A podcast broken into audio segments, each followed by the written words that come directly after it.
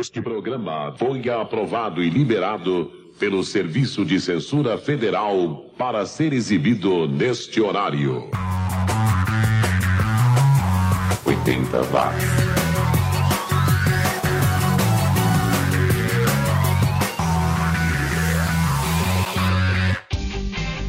Subiu, tá na rede mais uma edição do podcast mais 80mente correto do planeta. 80 watts comigo, Xi. Uma viagem no tempo em busca daquelas músicas e artistas que o mundo esqueceu. Nessa edição nós vamos conferir o trabalho de artistas tchecos, holandeses, suíços, finlandeses, dinamarqueses, japoneses e até música que não é cantada por humanos. Oi, como é que é o negócio? É, aguenta aí que eu já explico. E no bloco pelo retrovisor, a nossa conversa vai ser sobre a estreia da TV Pirata na Globo, o programa humorístico que revolucionou o jeito de fazer humor na TV brasileira. E eu chamei o nosso velho conhecido Tiago Meister Carneiro, jornalista e podcast e autor dos livros A História Quase Definitiva de Monty Python e As Origens da Família Adams, que vai nos ajudar a relembrar o cenário humorístico televisivo em 1988 e também analisar o legado da TV pirata é já já. Mas a gente começa sempre com música e esta edição abre com os americanos do The Vells, banda que só lançou dois discos e, e sumiu. A gente ouve Private World, som de 1984, mesmo ano em que o Karimu lançou It Would Take a Miracle. Não sei se Karimu é o nome do cantor ou da banda, também não sei se foi gravado na Holanda ou na Espanha, só sei que a música é bonitinha e combina com The Vells. E para fechar o bloco, eu passei lá pela Tchecoslováquia. Sim, na época era Tchecoslováquia ainda, terra do Vidiek, banda que é da Eslováquia atualmente. Svlasnoj Tivarol, que eu acho que quer dizer com a sua própria cara, música de 1988. Abra sua keep cooler, coloque aí no seu copo de plástico dos trapalhões e relaxe porque o 80 watts está só começando. 80 watts. Thank you.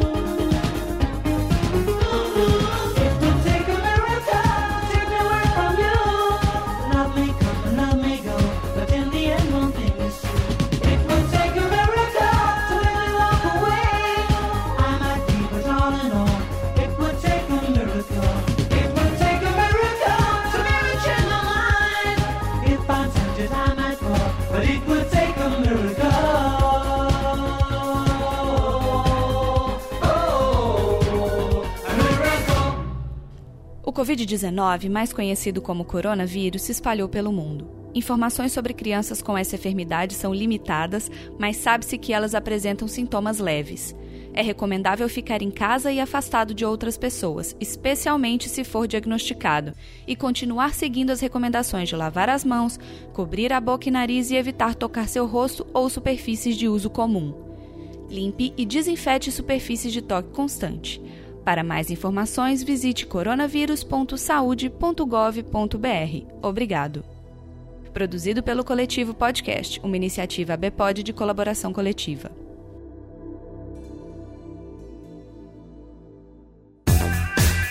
Você está ouvindo o programa 80 Watts.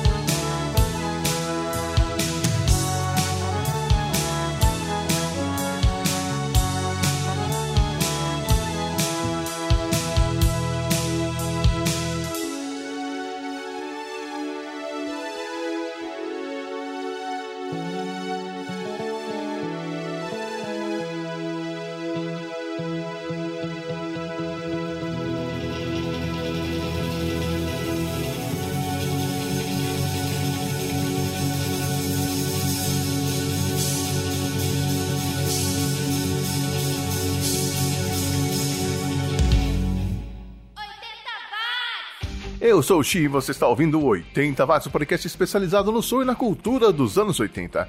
E por falar em cultura, você ficou sabendo que o filme proibido da Xuxa agora pode ser exibido em território nacional? É, Amor Estranho Amor, filme de 1982, dirigido por Walter Hugo Cury, passa a fazer parte do acervo do canal Brasil. E agora você pode finalmente assistir a apresentadora Xuxa Meneghel no papel da Tamara, uma adolescente que é obrigada a se prostituir e que tem uma relação sexual com um garoto também menor de idade. Apesar de chocante, as cenas dentro do contexto da história fazem sentido e hoje em dia a própria Xuxa mudou de opinião e ao invés de proibir, decidiu que é melhor chamar a atenção para a exploração infantil, que ainda é realidade para muita gente. Eu não gostei do filme na época quando assisti, não tenho vontade de rever, mas acho que vale a pena para quem quer entender melhor a polêmica que se instaurou e que deixou o filme proibido durante décadas. De volta à música, agora nós vamos ouvir um bloco só com bandas cujos nomes começam com a letra K. É, eu pensei em fazer um bloco com a letra X de Xuxa, mas não deu muito certo não. Então eu lembrei daquela polêmica envolvendo a menina do Big Brother, aí pensei, ao invés de X, vamos fazer com a letra K, um bloco com K. Começando com o Crack, uma banda suíça, mas daquela parte da Suíça que fala italiano. Eles são de Lugano e em 1988 eles lançaram uma fita demo, de onde eu tirei a faixa Someone's Calling Her Name, com os vocais bem legais do Steve Lee. Depois ficaremos com o Kirka, que para nós é desconhecido, mas lá na Finlândia, a terra natal dele, era uma estrela. Infelizmente, ele partiu desta para melhor em 2007.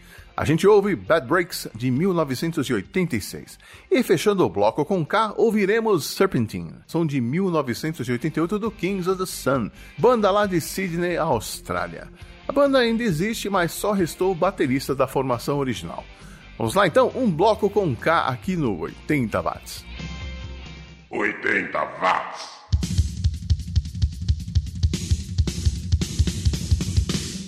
Música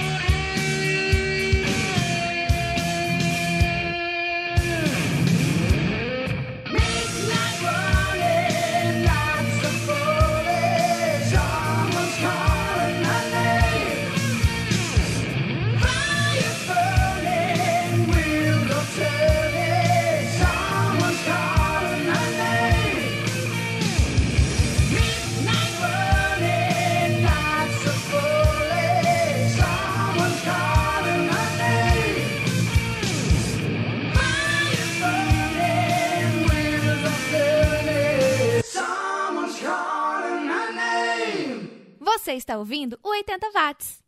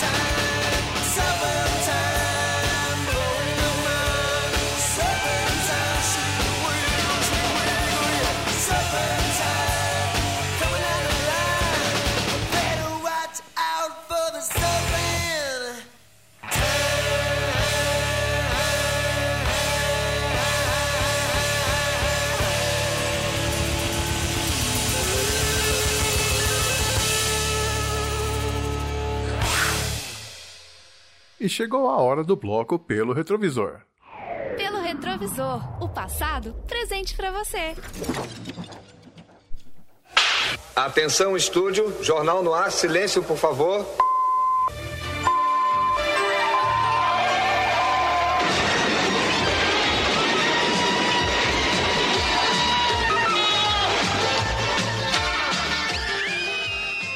Dia 5 de abril de 1988 é uma data importante para o humor no Brasil. Foi nessa data que a trupe da TV Pirata invadia pela primeira vez as ondas da Rede Globo com um programa humorístico que não só marcou época, como também lançou, é, ou pelo menos consolidou, a carreira de uma geração de atores, humoristas, redatores e diretores. A TV Pirata parodiava a TV de modo geral e não poupava nem mesmo os programas da própria emissora trazendo para as telinhas do país um tipo de humor que ainda era um pouco, era pouco explorado, o nonsense, ou o bom e velho besterol. E quando eu penso em humor, eu penso nele, Thiago Meister, jornalista responsável pelo blog O Ministro do Andar Tolo e autor dos livros A História Quase Definitiva de Monty Python e As Origens da Família Adams, que veio me ajudar a falar sobre esse programa humorístico que revolucionou a TV brasileira. Tudo bem, Thiago? Ah, e aí, Xi, beleza? Por aqui, tudo massa. Ele volta aí pela terceira vez, quarta vez? Perdi a conta já, já de casa já. Por aí, terceiro, quarto. É. Quando a gente se sente de casa, a gente nem conta nem, mais. Ah, já, já tá com os pés na mesinha, já tá abrindo a geladeira café. já. Mas e aí, é, é, falando de TV Pirata, o que é que você lembra do programa? Da TV Pirata, eu, eu sou de 82, né? Então eu devia ter uns. Eu não sei fazer conta, uns 6 anos. anos. É de 88 TV Pirata? 88, 6 anos. Ah, então. eu acho que eu lembro o que todo mundo lembra, que é o Neila Torraca vestido de Barbosa. Barbosa. Porque, é, porque assim, na escola todo mundo imitava o Barbosa, Barbosa. Aí a professora tava dando aula, né? Falava, ah, não sei o que, equação, não sei o que, equação. Cartel. Todo mundo fazia isso. Era legal na época. Hoje em dia, eu, eu lembrando, nossa, devia ser muito chato ser professor naquela época, tá louco. Não, pior que assim, nessa época eu já estava na faculdade e o tipo de humor que eles faziam era exatamente o tipo de humor que a minha turma fazia. Então a gente ficava alucinado, né, com o TV Pirata. A gente ria e a gente criava sketches também para TV Pirata. Então, é, nos trabalhos escolares, assim, que, escolares, no trabalho da faculdade, a gente tinha que fazer as apresentações e a gente fazia tudo no estilo TV Pirata. Então, é uma coisa muito engraçada. É, porque o humor de quinta série, ele não fica só na quinta série, né? Ele não, vai pra não. faculdade também. Vai, acompanha você pelo resto da vida. Tanto é que tem, tem gente que, que passa a vida inteira morrendo de rir de, de piada de peido, piada de cocô sim, e por aí sim. vai, né? Temos o Adam Sandler aí, né? é verdade. É, isso aí. Bom, o, a TV Pirata ficou no ar aí de 5 de abril de 1988 até 31 de julho de 1990. Isso na primeira fase. Depois retornou em, em 92, mais ou menos, para mais 4, 6 meses, mas uma temporada curta.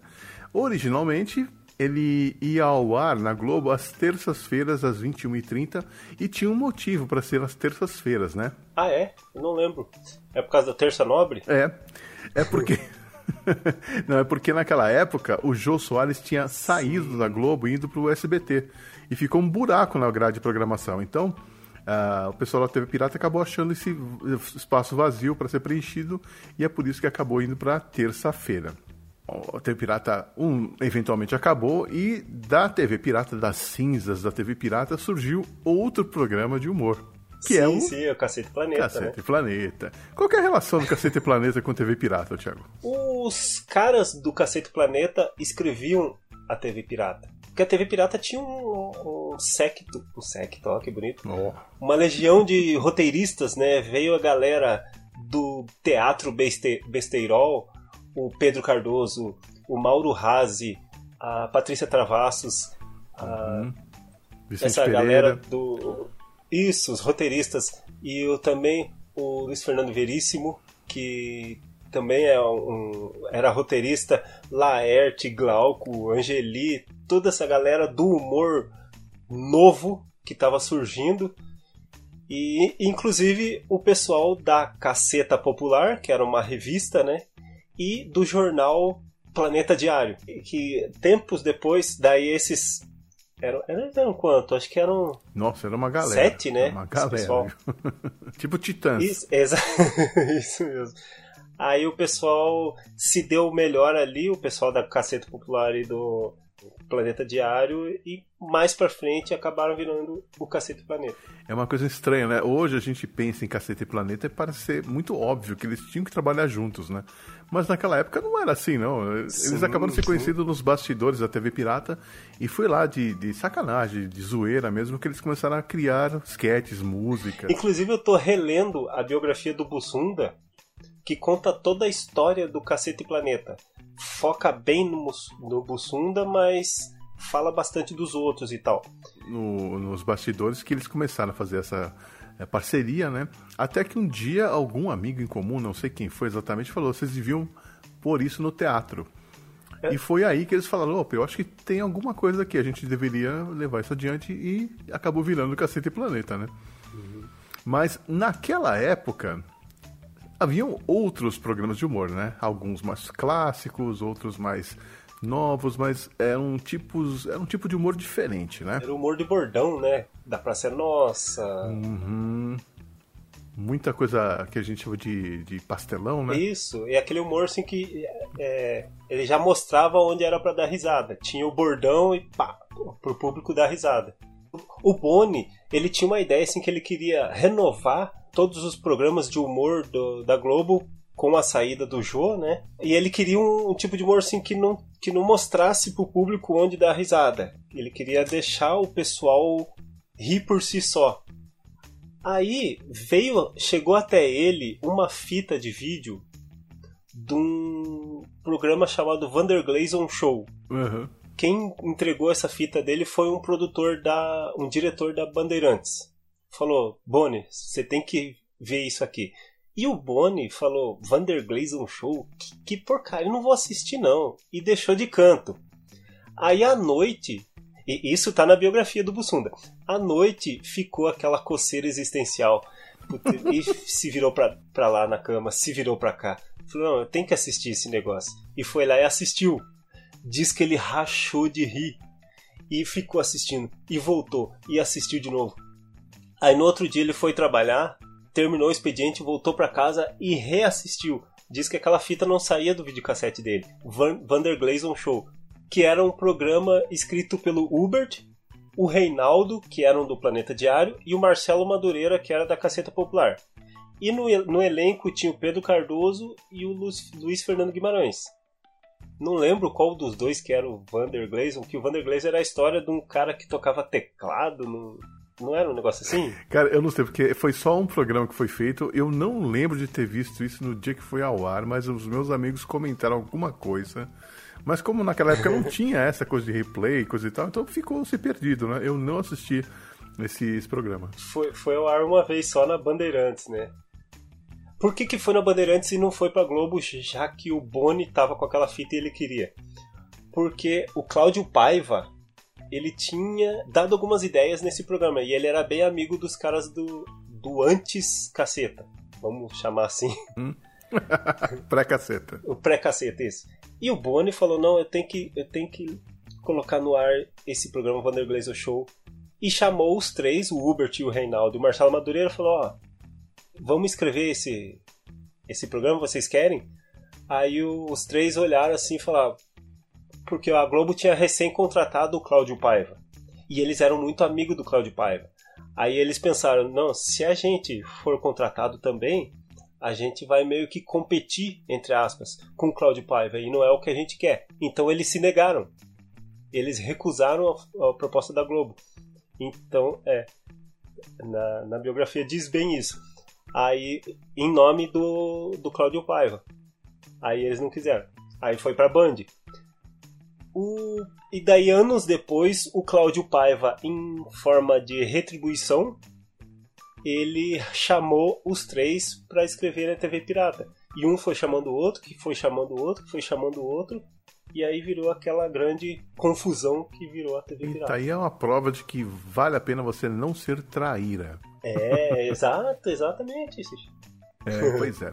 Então, mas eu lembro que naquela época tinha o, o, tipo de humor que a gente assistia na televisão era, era bem diferente, mas era assim, algumas coisas eram extremamente engraçadas. Por exemplo, na própria Bandeirantes, uhum. nessa época de 88, tinha o Bronco, que ah, era com o Ronaldo Golias, né? E eu lembro de uma história engraçada porque o Bronco era gravado no Teatro Zácaro, que fica ali na, no Bexiga, e dividia a parede com a faculdade que eu fazia, que era a ESPM. Então, no meio da aula, a gente ouvia umas risadas, uns gritos e coisa e tal, e era gravação. Era gravado o Bronco, uh, o programa do Bolinha e o Perdidos na Noite com Fausto Silva. que legal. Então, imagina o que acontecia, né? Eu assistia uma aula, dava um intervalo, saia correndo para assistir os programas, que a gente entrava de graça ali no, no teatro, né? Uhum. Que coisa maluca isso, né, cara? Você Nossa. podia simplesmente entrar para assistir lá os programas, cara. que massa. Era muito legal. Eu lembro, inclusive, que tinha uma padaria na, do outro lado da, do teatro. E era muito comum encontrar os atores lá comendo, tomando um cafezinho e tal. Era, era uma, época, uma época bem legal.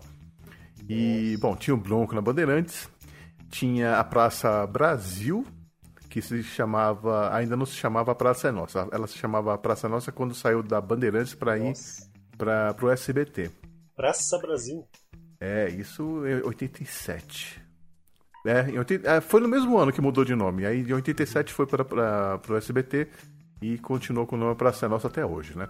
Já tinha os Trapalhões, claro, e o Vivo Gordo. Certo. Só que aí nessa época já era Vejo Gordo, porque tinha mudado para o SBT, né? Uhum. E talvez aquele que foi o, o programa pré-Vander Gleison Show, que foi a Armação Ilimitada, que era, não era um programa de humor, mas tinha muito humor, uma linguagem humorística, é, né? Uma linguagem bem videoclíptica, né? Rapidez, assim, na, na edição, uhum. era bem legal. E conversava com os jovens também, que era uma novidade. E eu adorava.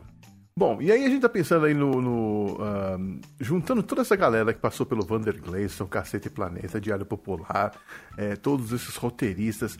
Tem também os atores que não eram exatamente atores de comédia, né? É, a, a Cláudia Raia, né? Ela era musa. Ela não era atriz de comédia, igual você uhum. falou. Tinha. Nossa, Débora Bloch também era uma atriz séria. Atriz séria de novela, exato. E tinha ali também é, o Diego, o Diogo Vilela, Marco Nanini, Leila Torraca, Regina Casé, todo mundo sérios, atores sérios, vamos dizer assim, né? O Pedro Cardoso ele entrou na turma dos roteiristas. Ele não era dos atores. Por, por mais que ele tenha sido ator, ele ele veio do teatro, ele era o, o solitário, assim, porque teve a galera do pré-caceta, teve a galera do Asdrubal Trouxe Trombone, que era a Regina Casé, uhum. o Luiz Fernando Guimarães. Evandro Mesquita. Teve a galera dos cartunistas, Laerte, não sei o quê, e o Pedro Cardoso. E também o Luiz Fernando Veríssimo. Então eles eram os, os solitários. Isso que. No, no, no ramo do, dos redatores. Eu acho que essa diferença de escrita de cada um foi que enriqueceu bastante a TV Pirata. Sim, eu, você consegue imaginar uma, uma, uma reunião de pauta, cara, com esse, essa galera? Eu acho que eu, eu não ia a... aguentar, cara. Agora eu consigo porque eu li que tem na a primeira reunião de pauta deles tem na biografia aqui do Bussunda. Ah, é? e foi um quebra-pau. Eu vou te falar, Xi. Não Sério? foi bom, não foi legal não. Ué? O... É, o Mauro Razzi saiu, quase saiu no braço com o Cláudio Paiva. Porque é questão de, de, ideias, né? O pessoal novo, assim, que foi se conhecer. Mais que eles já se conheciam, mas você trabalhar com alguém que tem. Que, que também trabalha com humor, só que daí a pessoa quer. Não vou dizer impor, mas a ideia dessa pessoa e você também você tem que impor a sua ideia para ir no, seu, no programa e, e o outro corrige a, o teu texto e não sei o que. No começo, assim, talvez não dê muito certo, e foi o que aconteceu lá. Aí, nas outras reuniões, o Mauro Razzi fez amizade com o Cláudio Paiva, inclusive eles formaram uma dupla e começaram a escrever junto, então o inicial assim foi meio opa. Isso aí me lembrou, sabe o quê? É? Monty Python. É, exato, exato. Outra coisa também que compara-se muito com Monty Python é que no Monty Python, quando eles foram para a BBC, é, sei lá, sete diretores quiseram acabar com o programa e teve um que apostou, não, esse programa vai dar certo, mantém no ar, não sei o que, né, no Monty Python. Na TV Pirata foi igualzinho. O Boni Uhum. era o único que acreditava na, na ideia. Teve vários peixe, peixes grandes da, da Globo ali que estavam torcendo o nariz. Inclusive no- na leitura dos- do primeiro roteiro do roteiro do primeiro programa, tinha um peixe grande que atendia pelo nome de Chico Anísio. Não é qualquer um, né? Que daí o Cláudio Paiva tava falando o texto pros diretores e olha só, abre aspas, esse aqui tá no livro, abre aspas. Cláudio Paiva tinha tanta dramaticidade quanto uma bula de remédio. Porque ele sabia escrever, ele não sabia expressar o que ele estava escrevendo, né? Então as coisas não tinham graça. Aí o Chico Anísio interrompeu ele no meio e falou: Isso aí vai à noite, vai passar à noite, a família brasileira vai estar jantando e vai assistir isso que você está falando? aí aquela reunião assim teve um burburinho lá tal, o Boni interrompeu, acalmou o Chico Anísio e falou: "Calma, Chico, vai dar certo, confia, confia em mim." O Boni falou pro Chico. Uhum. Aí o Chico fazer Uhum. o quê, Chico? Porque o Chico ele sempre foi um nome grande dentro da Rede Globo, né? Isso antes do Tom Cavalcante, vamos dizer assim. e também teve o Didi, né? Eram, eram os caras que em algum momento mandaram ali dentro da Globo também, né? É. E Márcio Smelling também e tal, aquela coisa toda. Uhum. É, bom, entre é, falando nessa questão do Monty Python aí, é, dá pra dizer que, que o humor do, do- da TV Pirata era o mesmo tipo do humor do Monty Python? Você consegue, você que é especialista em Monty Python, você consegue ver paralelos ou diferenças? É, corrigindo só o quase especialista. Não, mas dá pra ver bastante semelhança sim. Porque eu gosto de analisar o Monty Python da, da seguinte forma: não das piadas que eles, que eles fazem ou fizeram, mas a forma como eles fizeram essa piada. Ah, sim. A mesma coisa a TV Pirata, tipo, ah, não as piadas que eles fizeram, mas a forma como foi escrito, a forma como, como eles fiz- faziam as piadas é muito semelhante a Monty Python, sim. Porque piada, piada qualquer um pode fazer, sim. com graça ou sem graça, né? A diferença tá na forma como você faz. Pode ser a mesma, a pia- piada de peido, é, pode ser um, sei lá, o Bambam fazendo essa piada lá na turma do Didi, ou pode ser o, o Luiz Fernando Guimarães fazendo. E com certeza uma piada de peido do Luiz Fernando Guimarães vai ser muito engraçado. Eu, eu forcei um pouco, né? nessa- Tudo mas aí O humor tá valendo. E é, entre os atores, a gente pode mencionar também a Luiz Cardoso. E talvez aquele que seja, acho que é o único dessa galera toda que já não está mais entre nós aqui, que é o Guilherme Caran. Ah, sim. Tem uma história legal dele no livro ali. Tem aquele sketch do que tá o Guilherme Caran e a Regina Casé. Eles estão assistindo televisão e daí chega dois bandidos como se fossem assaltar a casa e começam a, a estapear eles e perguntam: "Ah, é, quais são os afluentes do Rio Amazonas do lado esquerdo?" Era o Guilherme Caran, se eu não me engano, não é? Eu não vou lembrar dessa cena, não. Eram muitos sketches, né? Daí ele começa a falar, ah, é, sei lá, Japuri, Juruá, blá, blá, blá. E do lado direito, pá, começa a estapear e ele fala o nome dos afluentes. Aí os bandidos saem. Ela se vira pra ele e fala: Tá vendo, amor? Viu como isso iria prestar pra algum dia? Você aprender a geografia do Brasil? Aí o Guilherme Caran terminou esse, esse sketch e virou pro diretor e falou: Cara, que negócio maluco é esse que eu acabei de fazer aqui? Eu não entendi nada. O Guilherme Caran. Então, se pra um maluco igual o Guilherme Caran achar aquilo estranho, todo mundo, os caras do caceta assim ficaram pensando: Putz, será que o Chico Anísio tinha razão?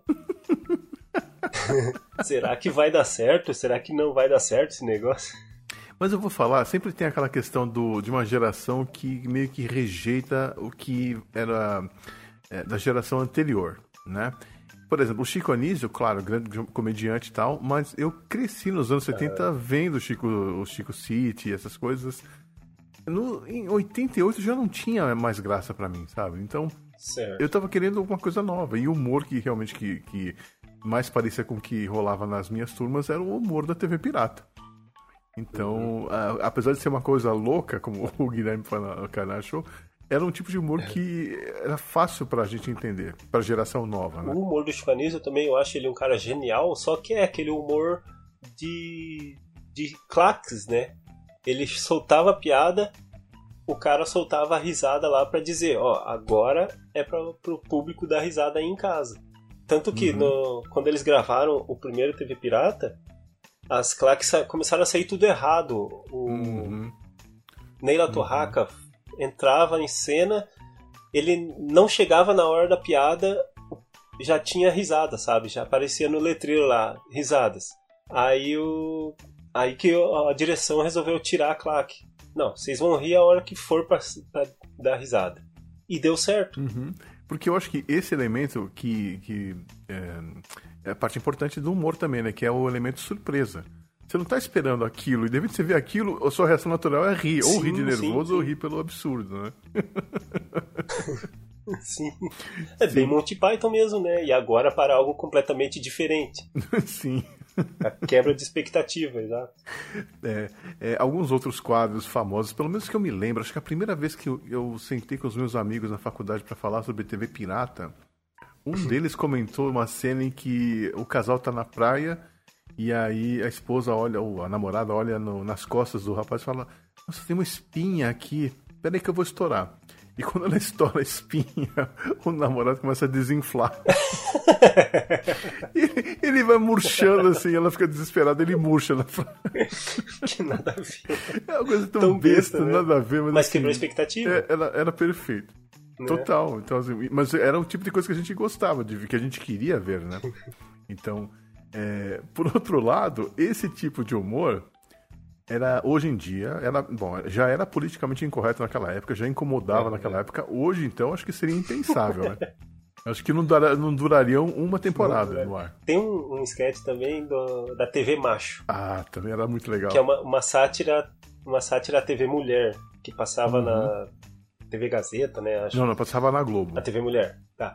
Aí a TV Macho tinha um apresentador que era o Zeca Bordoada, Zeca que é inclusive Bordoada. o Guilherme Caran. E tem um, um sketch deles lá, um episódio que ele vai entrevistar, acho que a, a Regina Casé, que ela é uma torcedora, torcedora do Botafogo e é toda masculinizada. Na época ela se dizia assim, né? Eu não sei como é que diz hoje em dia, mas tal, não sei o que, pá.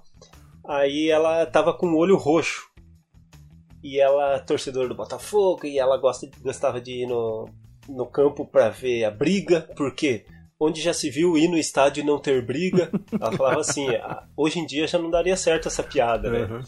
E daí o apresentador perguntava, "Vo- você conseguiu esse olho roxo numa briga de estádio? Dela, não, eu tava em casa e daí eu escorreguei e machuquei o, o dedão e comecei a chorar. E meu marido veio e falou, você não pode ser mulherzinha, e ele me, me, me estapeou na cara. Então eu agradeço a ele por ele ter me batido. Cara, Ela fala assim, que é muito...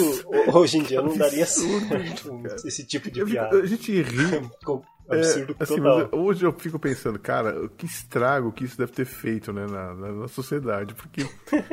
é, tudo bem, eu, eu acho que isso também é um efeito da, da ditadura, da censura, né? Chega uma hora que as pessoas ficaram tanto tempo proibidas de falar e fazer humor.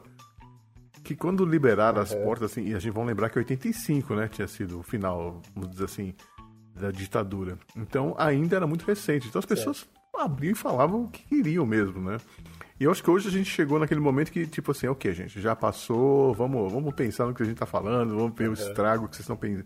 Que isso tem na cabeça das pessoas, porque realmente eu lembro de alguns quadros que eram problemáticos.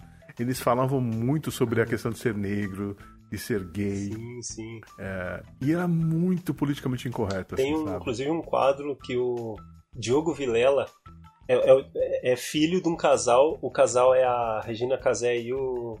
E pelo Neila Torraca, eles estão de blackface. Daí, é, daí ó, Diogo Vilela chega e diz: Ah, pai, mãe, descobri, descobri que eu sou negão. é isso aí que eu quero pra minha vida, não sei o que. Daí os pais ficam indignados: Filho, fala baixo, os vizinhos não podem saber disso, o que, que você tá falando? Respeite sua mãe. É isso aí, pai. Filho, não, você vai pra Suíça estudar, você não pode ser negão, não sei o que. Daí ele: Que Suíça nada, eu quero ir pro Congo, quero ir junto com os meus, não sei o que. Só que é o Diogo Vilela de blackface, né, naquela época e tal. Sim. O sim. que hoje em dia é impensável de fazer. É uma coisa tão maluca, né? Porque é, ao mesmo tempo que a gente. A gente sabia que era incorreto fa- falar isso. Mas era o tipo de humor que as piadas já rolavam, circulavam na sociedade, esse tipo de piada. Então é por isso que ressoou né, tão bem assim na, no programa. Era o que passava na cabeça das pessoas, né? Sim, sim. Mas eu acho que talvez um, um dos poucos quadros que ainda passariam hoje na TV seria a novela, né? Fogo no Rabo. Do rabo. É a melhor novela de todas. Nossa, cara, essa novela, menor, melhor novela com a Daniele Aparecida e o Cleverson Carlos. toda vez que a Daniele aparecia, ou o Clever, não, toda vez que o Cleverson aparecia, tocava aquela música da Rosana, né? Como uma deusa. Não, não era o Reginaldo? Ah, é verdade, é o Reginaldo, é verdade. Quem era o Cleverson Carlos, então, naquela novela? Era o irmão dela, não era? Era aquele. Ah, o irmão. Não, É verdade, era o Reginaldo, que ela, a Daniela falava Reginaldo. é, Reginaldo. Daí E aí vinha como uma deusa. E ela era toda inocente, né? Ai, Reginaldo, você é tão bom pra mim. Sim. Só que ele só detonava ela, né? Ele usava ela pra. sim, sim. Deve ser o Reginaldo. De fato, sou eu mesmo, hein? Estou aqui enquanto proprietário desse imóvel. Pensando bem, acho que nem essa novela passaria hoje. Tudo errado. Aí eu fico pensando, é, uma coisa que difere um pouco do humor do Monty Python é isso, né? Ou o Monty Python também recebe críticas desse tipo? Que hoje em dia não, não funciona mais. Não, não recebe, não. Tá vendo? É, é diferente nesse ponto. É diferente. É. Talvez porque o Monty Python seja uma coisa. É um humor estritamente britânico dos anos 70, né? No finalzinho dos anos 69, 70. Então, pra gente, talvez a gente não entenda bem o, o, o que, que eles quiseram dizer e a gente dá risada apenas pelo, pelo absurdo Uhum. da piada. Mas é também porque. É igual Chaves. Chaves, a gente ri muito do absurdo da piada, mas porque ela foi traduzida e daí vira um absurdo. Mas se você assistir Chaves no idioma original, tem muita, muita crítica, muita sátira que se perdeu na, na, na dublagem, né? Uhum. É, também o fato de, de, da gente ser um país latino e machista é mais pesado aqui a coisa, né? Lá É, no, no- é. na Inglaterra já é um pouco mais amenizada, vamos dizer assim. Outra coisa também é que eles esculachavam várias coisas, né? O, o, TV Pirata. Os costumes brasileiros, as instituições brasileiras. Então eu acho que Sim. tudo era tudo uma grande caricatura de si. O machismo ali na, na TV Pirata. Pelo amor de Deus, eu não tô defendendo nada. Mas é- era tão exagerado que virava ridículo, né? Virava uma forma errada, errada, claro. Mas a gente era impelido a dar risada daquilo.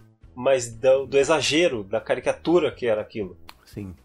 Porque eles não poupavam nada, as coisas boas e as coisas ruins, né? Sim, sim. E você vê é, ecos da TV Pirata na televisão hoje em dia. O que é que. Então, Xi, o legal da TV Pirata foi que ela foi bem anárquica, né? A gente, igual você falou, a gente saiu da, do, gol- do golpe militar e precisava de novidade. Então veio essa, essa anarquia na televisão, que antes era muito comportada para agradar a família tradicional brasileira, e não, pá, um, um tipo de humor bem diferente e tudo. Parece que hoje em dia a gente tá voltando ao, ao, ao humor conservador, sabe? O humor chapa branca, o humor para agradar. Tá, tá estranho, não sei. Porque você pode ver que o, o humor mais anárquico que nós temos é o Porta dos Fundos, que Uhum. todo Natal faz uma comédia com Jesus. Sim. Né? Não, não tem mais grupos de humor pra, pra atiçar o povo, sabe? Pra chacoalhar, pra fazer a gente explodir a cabeça. Eu espero que isso esteja mudando e que comece a aparecer. Comece a aparecer diferentes aí. É, talvez o grupo que faça isso de modo bem assim, aceitável pro pessoal mais conservador seja o choque de cultura, né? É, é, exato. Só que também é, parece que ainda existe um, um medo, não sei, porque um pé atrás, sabe? A gente teve o Rafinha Bastos que ameaçou ser esse cara que ia não sei o que. Aí o cara começou a, ser, a receber processo e agora ele, ele olha antes de pisar. Uhum. Aí tem o, esse pessoal do, do stand-up, né? Que eles ameaçam ser aquele que vai chacoalhar, mas fica, fica com o pé atrás, não, não vou falar. E se vai falar, fala uma coisa errada, sabe? Que é, ah, eu vou, eu vou inovar, eu vou ser o, anárquico e vou fazer um blackface. Uhum. E não é assim. Parece que a pessoa tá indo de uma forma errada. É, parece que a gente ainda tá procurando aquele meio termo, sabe? Nem tanto para um É, lado, nem tanto isso. pro outro. E eu acho que não sei quem que vai conseguir. Talvez o Adnet conseguiu em alguns momentos isso. Aham. Sim, sim, tem, tem alguns que conseguiram pontual, né? O, a Tata Werneck conseguiu alguma coisa também. O Hermes, o próprio Hermes e Renato conseguiu tam- bastante. Ele- Porque eles trouxeram o palavrão de volta à televisão brasileira. Hum, Sim, Mas também o Hermes e Renato se acabou também. Não tem mais, né? sim. Então eu não sei o que, que vai acontecer. Talvez a gente tenha o grande retorno de Renato Aragão. Mentira, zoando. Que é outro cancelado também, né? É, não vou nem dizer aqui para as pessoas assistindo a TV Pirata, porque assim, assistam por conta e risco próprios, porque eu, ainda bem que eu assistindo hoje, eu realmente fiquei incomodado com alguns sketches que eu vi. Eu falei, caraca, como a gente gostava disso naquela época, mas é um sin- sinal dos tempos, né? E mas mesmo assim, é, continua sendo um momento histórico, tem o seu valor, tem a sua importância. Claro, hoje a gente tem que pensar um pouco mais na, em como a, a nossa sociedade evoluiu, né? Para que a gente possa olhar esse humor com um olhar, um olhar mais crítico, não só uma coisa mais, mais passiva, né? De olhar e dar risada. É exatamente isso mesmo. E é isso então. Ah, Tiago, acho que era isso que a gente tinha para falar sobre TV Pirata, né? Agora eu queria que você falasse um pouco sobre o seu trabalho. O meu trabalho, ele você encontra no site www.undertolo.com, é o site quase mais completo sobre o Monty Python do Brasil. Eu escrevo notícias, escrevo, faço até análises de sketches, sabe? Porque uma vez um cara me me contestou essas análises de sketches que eu faço. Ele, ah, você quer explicar a piada, não sei o quê. Não é que eu quero explicar a piada. Eu quero contextualizar o público brasileiro de 2021 Uhum, para uma piada que foi lançada em 1969, né, na Inglaterra. uhum. Então, contextualizar, ah, esse aqui eles falaram isso, mas é porque o primeiro-ministro naquela época era tal. Então, uma coisa bem legal que eu faço é essas análises da, da piada. Eu não explico, tá? E vocês me encontram Vocês me encontram também no Instagram, Andartolo, em que às vezes eu posto algumas piadas lá também, algumas fotos. No, no Twitter, arroba Andartolo também. E eu também sou autor do livro As Origens da Família Adams. Se vocês quiserem, é só entrar em contato comigo. E é isso aí, minha gente. Vamos que vamos. E você esqueceu também de um outro podcast que você faz que eu acho cheio de graça também. Sim, claro. Eu faço um podcast, é o Inquisição Pangalática, que eu faço com a Mai, lá do Obrigado pelos Peixes. Querido, E- querida Mai. um podcast de listas. E nesse podcast a gente procura fazer as listas mais esdrúxulas possíveis, sabe? A gente não quer fazer tipo, ah, um- uma lista de super-heróis. Não, a gente quer fazer uma lista de super-heróis que vestem roupa vermelha durante a quarta-feira à noite. Sabe? Bem específico mesmo. Sim, sim. Tanto que tem uma lista lá que é uma lista de personagens correndo em filmes dos anos 80. Não são apenas Adoro. uma lista com filme, filme dos anos 80 ou personagens correndo. Não, personagens correndo em filme dos anos 80. Ótimo. E, assim, e agora nessa temporada a gente tá diferente, a gente inovou e estamos chamando convidados também, inclusive o Xi participou Sim. né, da lista de jacarés e crocodilos. Ótimo. E assim vai, a gente vai convidando pessoas para participar da nossa lista, listas maravilhosas. É isso aí, Tiagão. Obrigadão. Eu que agradeço o convite aqui e quando precisar de falar de mais TV Pirata, estamos aí. Não, chega de TV pirata. Pelo Retrovisor. O passado presente para você. Se o seu cachorro não gosta de ração, a culpa não é dele. Ração não tem gosto de nada. Só existe uma refeição completa que os cães adoram: bonzo. Se ele não gosta de ração, não insista. Dê bonzo. Bonzo é muito gostoso e com água morna fica tenro e macio como pedacinhos de carne.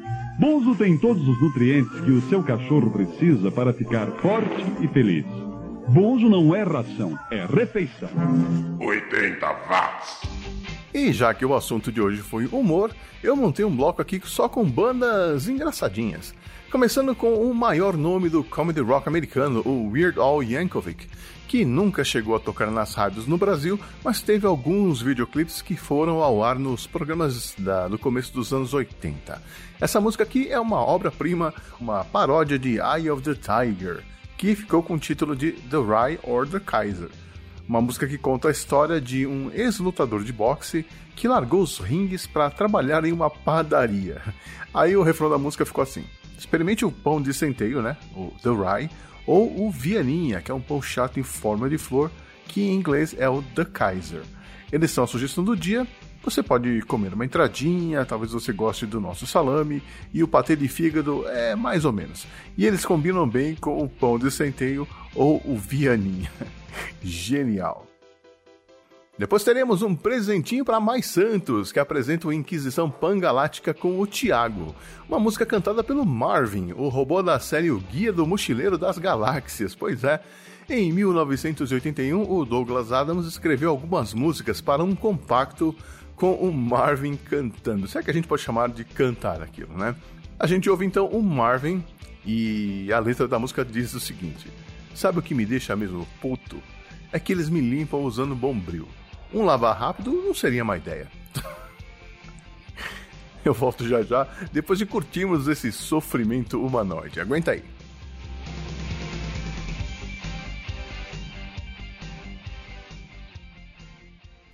Oitenta watts.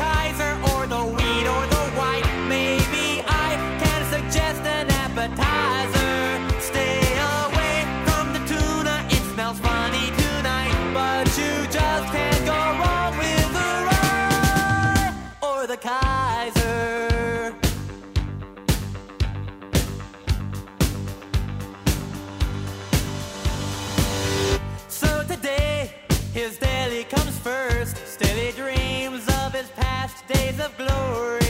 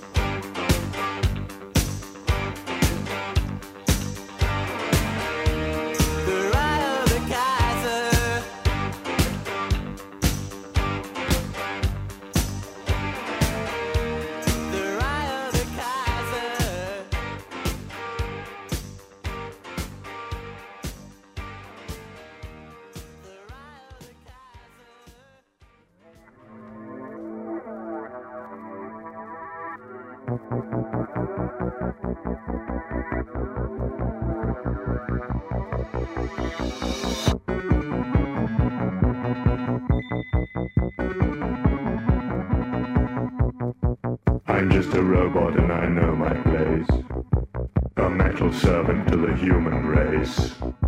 I work my can off trying to satisfy. I know they'll disconnect me by and by.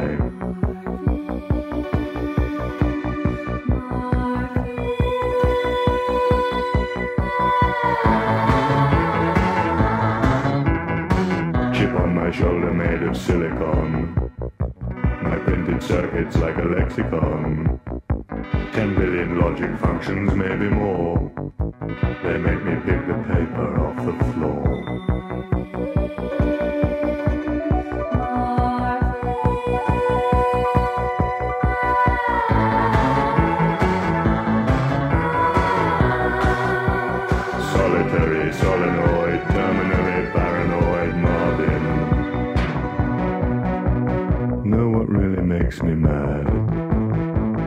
Clean me with a Brillo pad. A car wash wouldn't be so bad. Life, don't talk to me about life.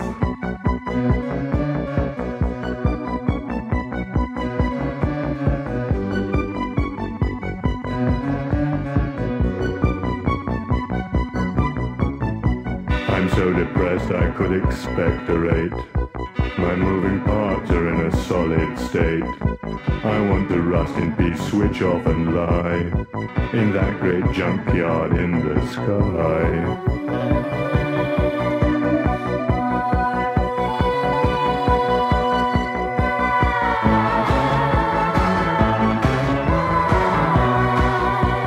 Solitary, solenoid, terminally paranoid.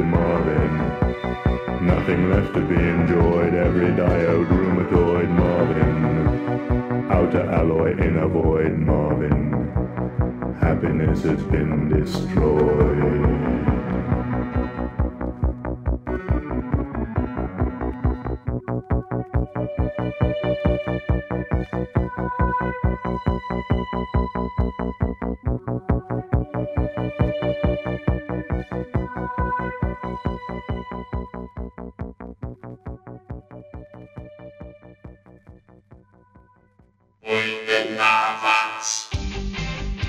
Sou Xi e você está ouvindo o 80 Watts, podcast que não é limite de velocidade, mas está sempre nos 80.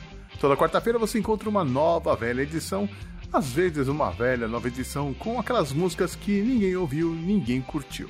Menos na última quarta-feira de cada mês, que é quando subo uma nova edição do Resumo do Som, o podcast da família 80 Watts, que conta a história por trás de um hit dos anos 80. E neste mês a música escolhida foi ah não, peraí, eu não vou falar não, eu vou deixar você tentar adivinhar. Essa música é de uma banda que tem um guitarrista que não usa palheta. O videoclipe dessa música foi inovador na época porque usava recursos da incipiente computação gráfica. E ela fazia menção a um canal de televisão. E aí, já sabe de qual música eu tô falando? Bom, você vai ter que esperar até o final do mês para ver se adivinhou certo ou não. Mas ainda não terminamos esta edição, então vamos para o último bloco que vai começar com os franceses do Telefone e Au Coeur de la Nuit, ou No Coração da Noite, música de 1980, lá do comecinho dos anos 80. Depois ficaremos com o 999, banda inglesa formada em 1978 e que continua em atividade, vejam só vocês. Esse som que a gente vai ouvir, So Greedy, é de 1981. O bloco continua com os dinamarqueses do Local Operator, banda que só gravou um LP em 1980 e sumiu, desapareceu, escafedeu-se. The One That Got Away, bem legal esse som. E fechando esta edição, ouviremos os japoneses do Pipiu. é, Pipiu. E Kichikai Piero, ou O Palhaço Louco, som de 1985 que veio de uma fita demo. Até que tá com uma qualidade legal para uma fita demo. Confira aí já já. E eu vou ficando por aqui. Foi a primeira vez que você ouviu o 80 watts? Curtiu? Então compartilhe o arquivo ou o link, siga o Xi nas redes sociais, marque 5 estrelinhas lá nas avaliações do iTunes. Tudo isso ajuda o podcast e o podcaster também. Um abraço para os meus produtores virtuais, aqueles que apoiam mensalmente o 80 Watts: Fabiano Forte, Marcos Colucci, Ricardo Banniman, Cello Machado e Danilo de Almeida. Muito, muito, muito obrigado pelo apoio e obrigado a você que ficou comigo até agora. Semana que vem tem mais, a gente se vê então. Até lá. 80 watts.